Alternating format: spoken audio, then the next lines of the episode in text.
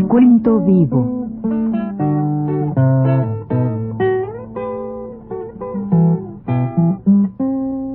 Mis décadas.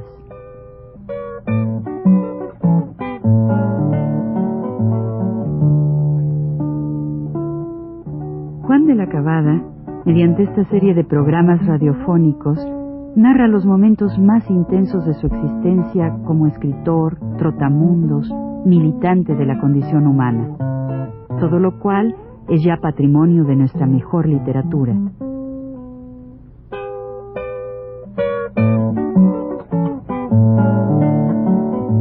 Con ustedes, Juan de la Cabada. Buenas tardes amigos, buenas tardes. Vamos a hacer un preámbulo muy pequeño.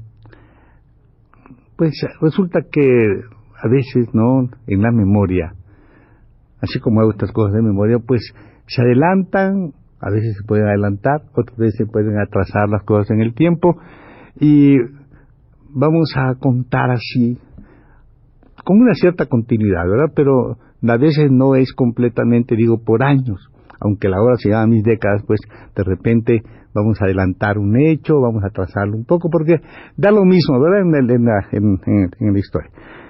Lo que yo quiero contar este día es que la vida que se lleva cuando no hay un trabajo, digamos, fijo, pues no puede ser, porque claro, ¿quién te va a dar trabajo? Pues este, el fijo. Entonces, uno vive de muchas cosas y se, se busca este, mm, pues, eh, a veces ciertas, no angustias, porque no llega a eso, pero sí, eh, sí un poquito de sinsabor, de, de no saber la vida, de no saber qué pasa y toda esa cosa, ¿no? Como yo dije, creo que una vez, en aquel tiempo, esto que voy a contar ahora, vivía en una calle que se llama la calle de Frente Bolledo, número 14. Y creo que dije que los 14 y los 7 eran buenos, porque yo pagaba 14 pesos de renta y vivía en el número 14 de la calle de, de Fren Pues bien, para, para, para eso yo tenía que trabajar un poquito haciendo cuentos, escribía, los vendía. Claro, un poco difícil también, porque en aquella época el que más pagaba, la revista que más pagaba, se llamaba en ese tiempo la revista Todo. Esa revista la dirigía un señor que se llama o se llamaba Félix Fulgencio Palavicini, es decir, FFP. El FFP que sale en un cuento que se llama La Botica es precisamente Félix Fulgencio Palavicini. Pues bien, no sé por qué circunstancia, sí sé por qué, ¿verdad? Pero a veces no ocurre, pero a veces sí ocurre que este señor Palavicini, pues no le gustaba que yo trabajara en su, en su revista no le gustaba como es natural. Pero yo tenía, como siempre, algunos amigos muy buenos míos, yo siempre he tenido buenos amigos. Y el, el, jefe de redacción era muy amigo mío. Entonces me dijo, no te preocupes, mano, ¿por qué tienes? Tú pon ahí, haces el cuento, le pones el nombre que quieras, el nombre X que tú quieras, y lo cobras, man, yo te lo cobro, te lo doy, y ya se acabó el jefe de redacción. Este se llamaba, voy a decirlo, si lo diré, se llamaba Rosendo Gómez Lorenzo, que ya ha muerto, un amigo mío. Así lo hacíamos. Así publiqué yo un cuento que se llama La, Niña, que después apareció en Paseo de Mentiras, y así publiqué también otro cuento que se, que se llama este, Aborto, que también se publicó en inglés, después también lo cobré, y así se publicó también otro, otro cuento que se llamaba Las odaliscas y el azafrán. Bueno, estas cosas se publicaban, para decir, no decir tantas, y tenían éxito. Nada más que, claro, como digo, las cobraba yo por trasmano, como se dice, ¿no? No las podía cobrar directamente. Y así anduvimos viviendo, trabajando, hasta que un día me dijo un señor que se llama Demetrio Medina, o sea, Demetrico Medina, que todavía vive, creo yo. Este había estado en Cuba y había estado con un señor que se llamaba Ordorica y había venido a México de Cuba en la época de Machado. Y eh, claro, como eran macharistas, estuvieron en entredicho en esa época, tuvieron que ocultarse con la embajada y todo. Total, vinieron a México y ambos trabajaron en el periodismo. Uno de ellos formó Últimas Noticias, Miguel Ordorica, y mi amigo o ese mi paisano y amigo, que le decíamos de chico Tarín, quién sabe por qué era Tarín. Entonces este cuate pues me, me habló a mí, ¿no? Me dice, oye, mano, ¿por qué trabajas conmigo ahí en una, en una revista que se llama Misterio y Policía? Le dije yo, sí, bueno, ¿cómo no trabajar con Misterio y Policía? Bueno, entonces eso se hacía ahí en los altos del Excelsior, arriba y enfrente se hacía eso. Y eso se hacía por cuenta de un señor que se llamaba, ustedes deben haber oído mucho el nombre, de un editorial, Seirol, S-A-Y-R-O-L, S, Seirol se llama. Este cuate pues este era el, de los centavos y mi amigo era el director del periódico. Bueno, este amigo pues me dice, ¿sabes qué hay que hacer, hermano? Y yo, ¿qué? Nada más esto, mira, lo que hay que hacer es tú pues corriges algo, ¿no? Por un lado, pero lo que más importa es que escribas, ¿no? Y vas a escribir la historia de Raffles, ¿me entiendes? Nosotros la sacamos de una revista que viene de Argentina que se llama de Puk, pero cuando no llega, tú te haces el artículo, el, el, el, el episodio que viene, ¿no? Como si lo inventas, ¿verdad? Ahora, cuando venga, como no coincida, pues tienes que hacer otro para, para empatar, ¿verdad? Bueno, sí, mano, cómo no. Y también es un articulito ahí contra la compañía de luz, pero este firmado por Rip Rip, ustedes conocen quién poner su nombre Rip Rip, y yo lo escribía. Bueno, y también, ¿sabes qué, manito? Este, tú sabes, lo conocen la revista de visto quiere decir, bueno, esto visto, como que hace, es U, bueno. Yo, tra yo traduzco eso porque es fácil, ¿no? Traducir francés no está en otro mundo. Entonces, yo trabajaba traduciendo del francés las cosas de estas pornográficas, o no pornográficas, sino la vida de la prostitución en Marsella y toda esa cosa, ¿verdad? Que había con muchas ilustraciones, las filas de hombres esperando a la que las mujeres se desocuparan para entrar ellos, y bueno, una cosa esta en los puertos. Es interesante para cierto tipo de público, como todavía lo sería hoy. Entonces, yo lo traducí aquello, y, y muy bien la primera semana, y cuando acabé, mano, este cuate me da 10 pesos, mano, fíjate nomás. Yo dije, pero ¿qué es esto?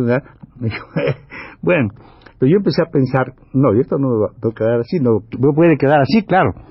Entonces le dije, yo la verdad que yo andaba un poco desastrado. Y yo había visto en la High Life un traje muy bonito, así, este, muy bonito, eso que hay ahí, eh, negro, así. Le digo, este, oye, allí en la High Life hay un traje muy bonito.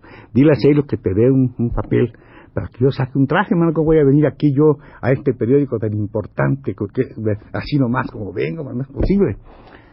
me dice, y me dice, bueno, mano, ¿cómo no? Está bien, lo hacemos. Debe advertir antes que esos artículos de la compañía de luz, por ejemplo, pues este, todo lo que yo decía, claro, contra el imperialismo, contra la, contra la compañía, eso este, se quitaba tranquilamente y no ponía más que las cosas que les convenía a ellos todo lo que tenía un contenido de lucha, nada más lo suprimían. Entonces ya con eso se hacía el articulito ese, ese que, como siempre ocurre esto en los periódicos, pero a mí me daba mucho coraje de ver ¿no? Naturalmente.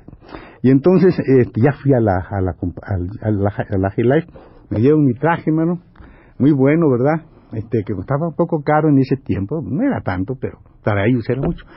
Y cuando ya me puse yo mi traje, a la siguiente semana me dice este guardia, oye Juan, vamos a trabajar. Y dice, no, dile a Ceros que ya no, man. Que ahora ya cobré, que ya tengo mi traje, y que no, y que no, que nada más, no trabajo más ahí. Y así dejé de trabajar y me hice un traje, pero a él le dio mucha risa, no sea Ceros. Pero a él sí le gustó mucho que, yo le cobrara con ese, con, bueno, en especie, man, no había manera de cobrar de otra manera, lo cobraba en especie. Quiero decir esto porque esto era cuando se podían hacer cosas, ¿no? Pero de repente te encontrabas que no tenías salida, ¿no? Había algunos días así que llegaban. Bueno, yo hice hasta hasta hasta una cosa que no sé si alguno de ustedes ha hecho. Hacía yo cartón, este, números para los cartones de lotería. Había un señor que tenía una tenía esas cosas. El negocio de la lotería en los, en los pequeños pueblos, ¿no? Nos iba, donde hay ferias, pues se ponen esos cartoncitos y todas esas cosas. Pero la gracia es que no se debe repetir, como, como lo repito, se saca toda la lotería. No puede coincidir ninguno de esos cartones en el, en este dentro, por ejemplo, 1, 5, 9, vamos a suponer, ¿no? 15, etcétera, pues no puede ser repetido ninguno de los, en, en las que se van a sacar bueno, a los de arriba seguros, o los de la lateral, o los diagonales, no pueden salir iguales, ¿verdad? verdad que es una gracia hacer unos cartones que no tengan absolutamente, que puede ser, el que saca la lotería se lo saca él nada más entre todo el grupo, no se lo puede sacar Don, por ejemplo, ¿no? No puede ser. Entonces así yo hice ante esos negocios para Tasco, me acuerdo. Que, bueno, pagaba la cosa y pasaba así, y de cuando en cuando se hacía otras cosas. Cuando había días, como digo, que no había nada que hacer, nada de dinero. Pero yo tenía siempre algún recurso. Yo tenía un amigo mío que siempre me dio dinero por una cosa muy sencilla. En un tiempo en que este cuate andaba también hacia la cuarta pregunta, me dijo que yo le diera una firma cuando yo trabajaba en la fábrica, ¿verdad? Que eran 1.800 pesos, algo así. Le di la firma y como nunca pagó, pues yo pagué. y él se acordaba siempre y con mucho, mucho, con mucho agradecimiento de esa cuestión que yo nunca, yo le cobré, pues como yo era pobre, yo no podía. Entonces, cuando él fue dueño de camiones, porque dando el tiempo las cosas están vueltas, y este ya tenía camiones esos que van a, a traer cosas a, a estos pueblos allá del estado de Morelos, ¿no?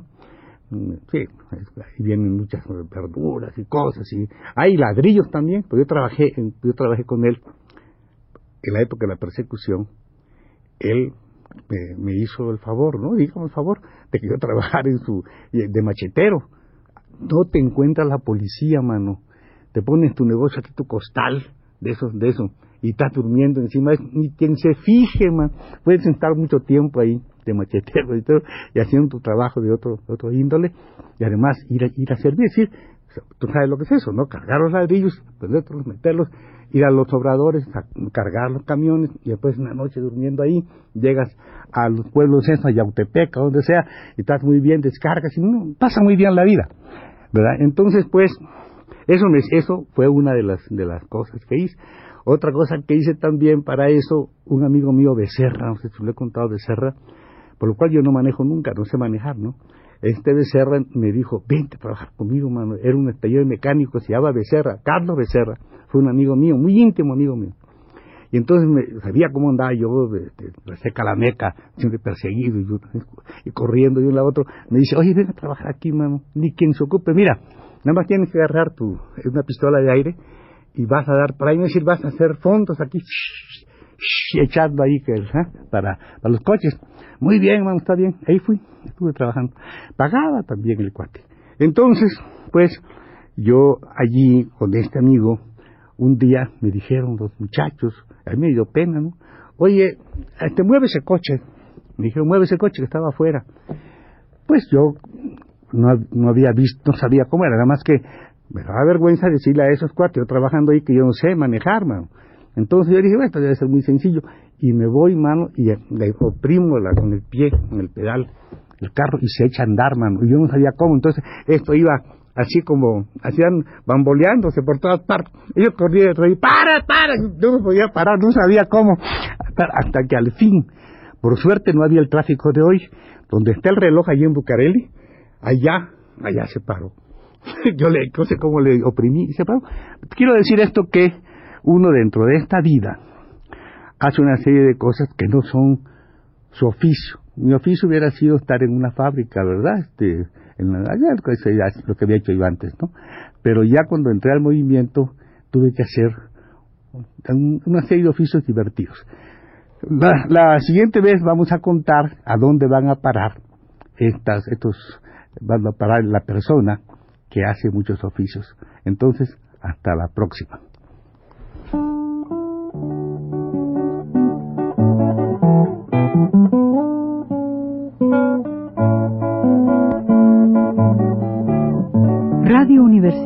Presentó Recuento Vivo.